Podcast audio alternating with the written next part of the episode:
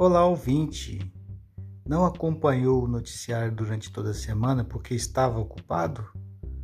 Não tem problema, eu sou Marcelo Ferraz e este é o podcast Resumindo para você ficar por dentro das principais notícias do Brasil e do mundo.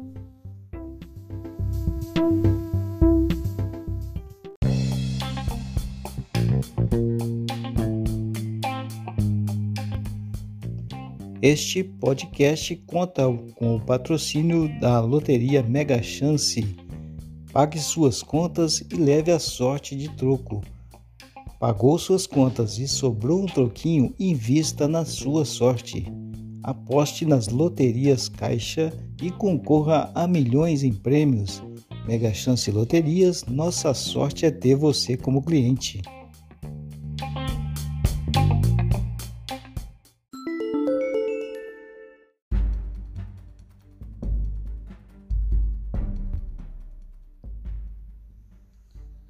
O Ministério da Saúde começou a enviar aos estados 500 mil doses da vacina contra a Covid-19 produzida pela Pfizer. A pasta orientou adotar um intervalo de três meses entre a primeira e a segunda dose, mas a fabricante tem uma recomendação diferente. Segundo a Pfizer, a eficácia só fica garantida se o intervalo for de 21 dias o ministério diz seguir regras do Reino Unido.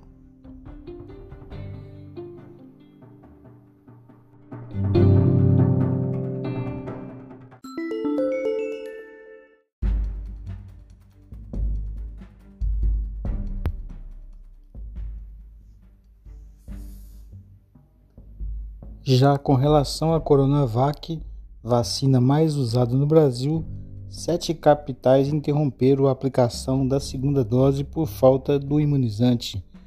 Os problemas nos estoques foram registrados depois de o Ministério ter solicitado que as vacinas guardadas para a segunda dose fossem usadas na primeira. O atual ministro da Saúde, Marcelo Queiroga, culpou o antecessor, general Eduardo Pazuello, pelas interrupções.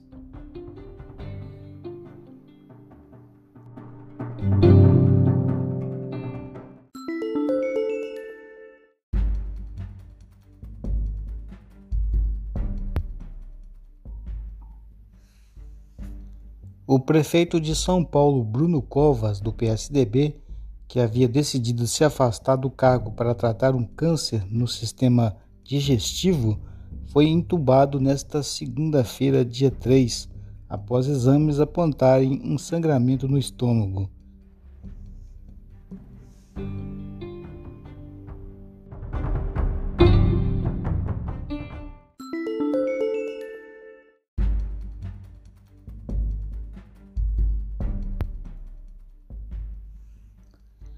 Polícia do Rio concluiu o inquérito que apura a morte do menino Henry. Monique e Jairinho, mãe e padrasto do garoto, foram indiciados por homicídio duplamente qualificado com emprego de tortura e impossibilidade de defesa da vítima. Agora, o promotor do caso decidirá se denuncia ou não o casal.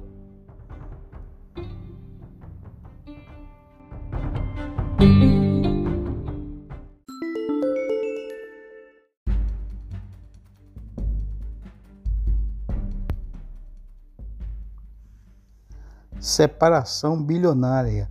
Bill e Melinda Gates anunciaram seu divórcio após 27 anos juntos. Eles seguirão com suas funções na Fundação Bill e Melinda Gates, responsável por doações bilionárias.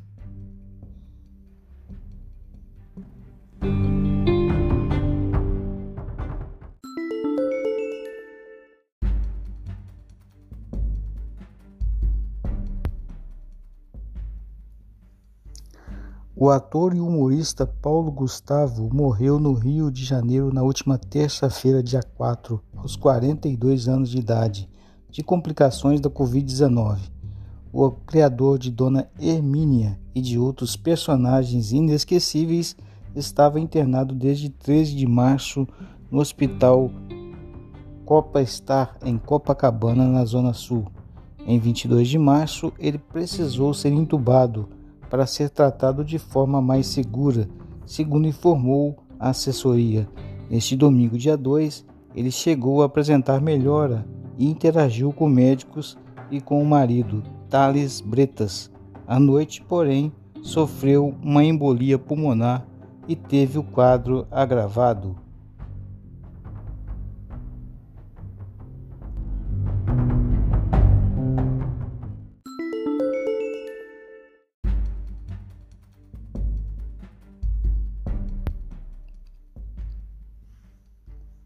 Em depoimento na terça-feira à CPI da Covid-19 no Senado, o ex-ministro da Saúde Luiz Henrique Mandetta disse que o governo federal não quis fazer campanha de comunicação oficial contra a doença.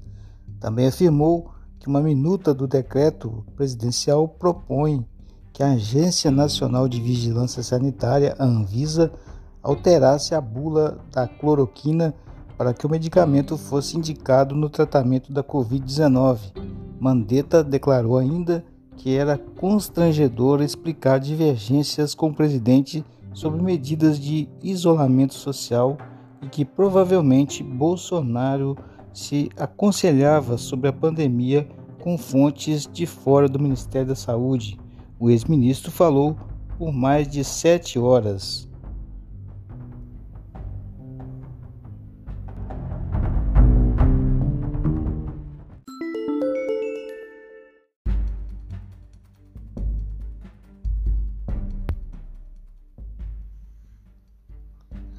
Três crianças e duas funcionárias de uma escola infantil de saudades no oeste de Santa Catarina morreram após um ataque à faca na manhã de terça-feira. O assassino, um jovem de 18 anos, deu golpes contra o próprio corpo e foi levado em estado gravíssimo a um hospital da região. As vítimas foram a professora Kelly Adriane é, de 30 anos, a agente educacional Miriam Renner e três crianças com menos de dois anos.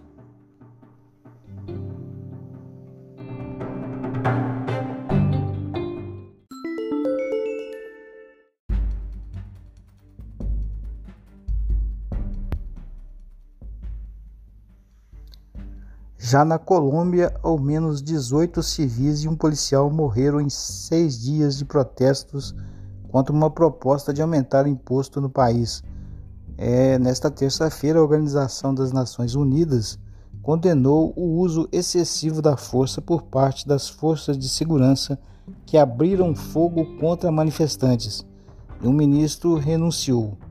Outro país da América Latina que vive momentos de tensão é El Salvador, onde o novo Congresso, dominado pelo presidente Nayib Bukele, invocou a pandemia para trocar juízes do Supremo Tribunal de Justiça, além do Procurador-Geral.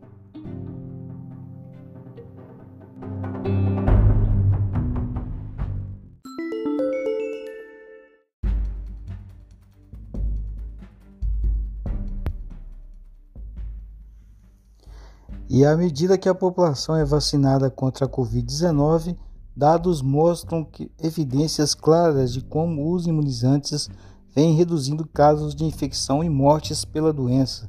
Existem três bons motivos para comemorar os resultados apresentados no Brasil após o início da vacinação. As mortes de idosos acima de 80 anos caíram pela metade. Os profissionais de saúde que atuam na linha de frente estão morrendo menos e os casos de óbitos entre indígenas também diminuíram.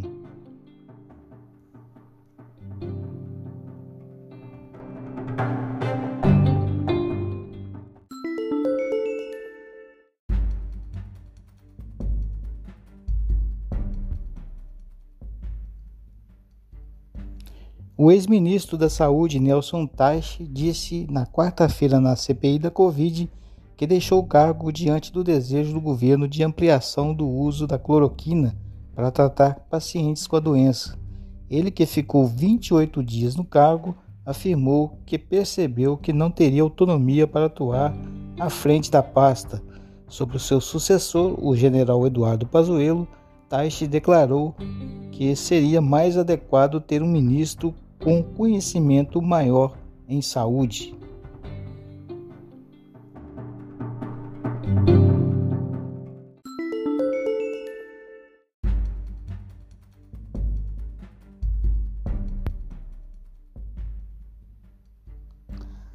Ainda na quarta-feira, o presidente Jair Bolsonaro insinuou que a China pode ter criado o coronavírus. Em discurso no Palácio do Planalto, ele questionou: os militares sabem qual é a guerra química, bacteriológica e radiológica. Será que não estamos enfrentando uma nova guerra? Bolsonaro também chamou de canalha quem é contra o chamado tratamento precoce contra a Covid-19, com o uso de medicamentos como cloroquina e hidroxicloroquina, substâncias com ineficácia cientificamente comprovada para a doença.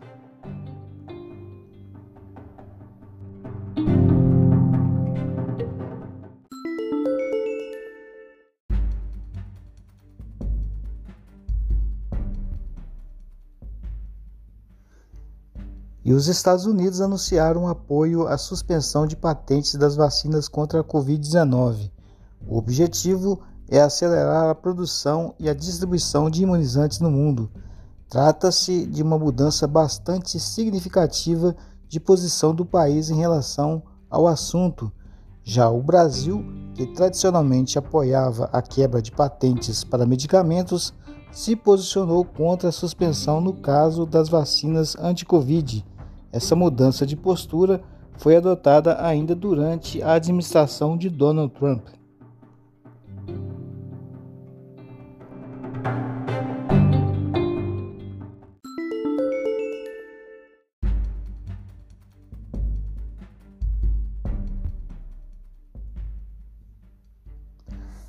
E uma operação da Polícia Civil do Rio de Janeiro contra o tráfico de drogas no Jacarezinho, na zona norte do Rio, deixou 25 pessoas mortas, incluindo um policial.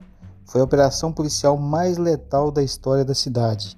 A ação provocou um intenso tiroteio pela manhã e moradores disseram que há mais vítimas. Eles relataram corpos no chão, invasão de casas e celulares é, confiscados. A polícia afirmou que o tráfico aliciava menores e que proibia namoros. Não estamos comemorando, declarou o delegado sobre as mortes.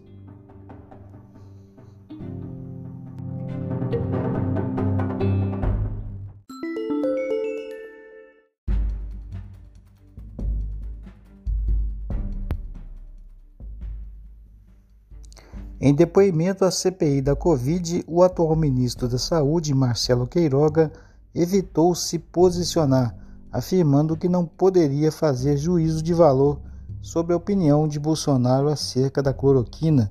Evasivo não respondeu se é a favor do remédio. Respondeu que não autorizou a distribuição da medicação em sua gestão. No entanto, declarou que o tratamento precoce não é decisivo no enfrentamento à pandemia, mas sim a vacinação.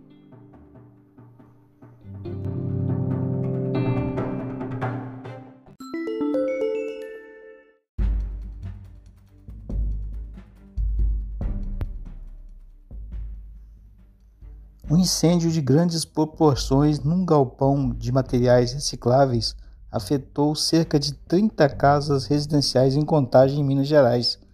O Corpo de Bombeiros informou que as chamas foram controladas e que não houve vítimas.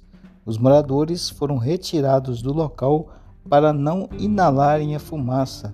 O fogo também atingiu uma mata na região. Ainda não se sabe o que causou o incêndio.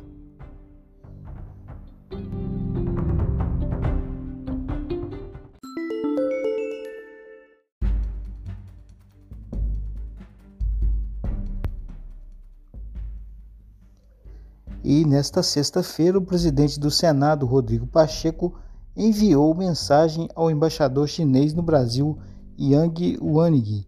Na carta, Pacheco fala da importância do relacionamento relevante e construtivo. Antes de ontem, o presidente Jair Bolsonaro tinha insinuado, sem mencionar a China, que o novo coronavírus pode ter nascido em laboratório. Ele também usou o termo guerra química.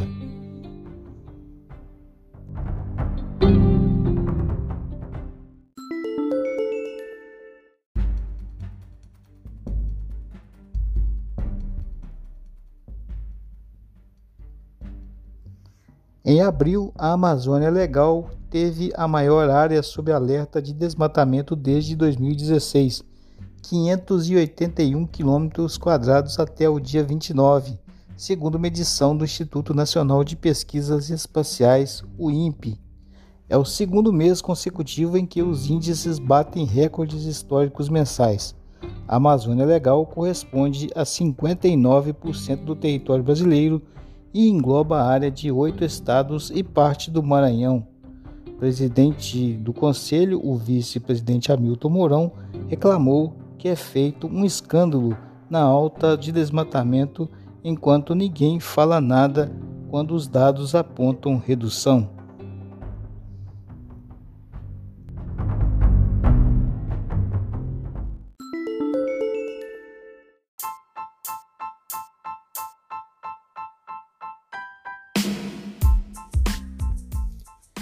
E estamos chegando ao final do nosso primeiro episódio do podcast Resumindo.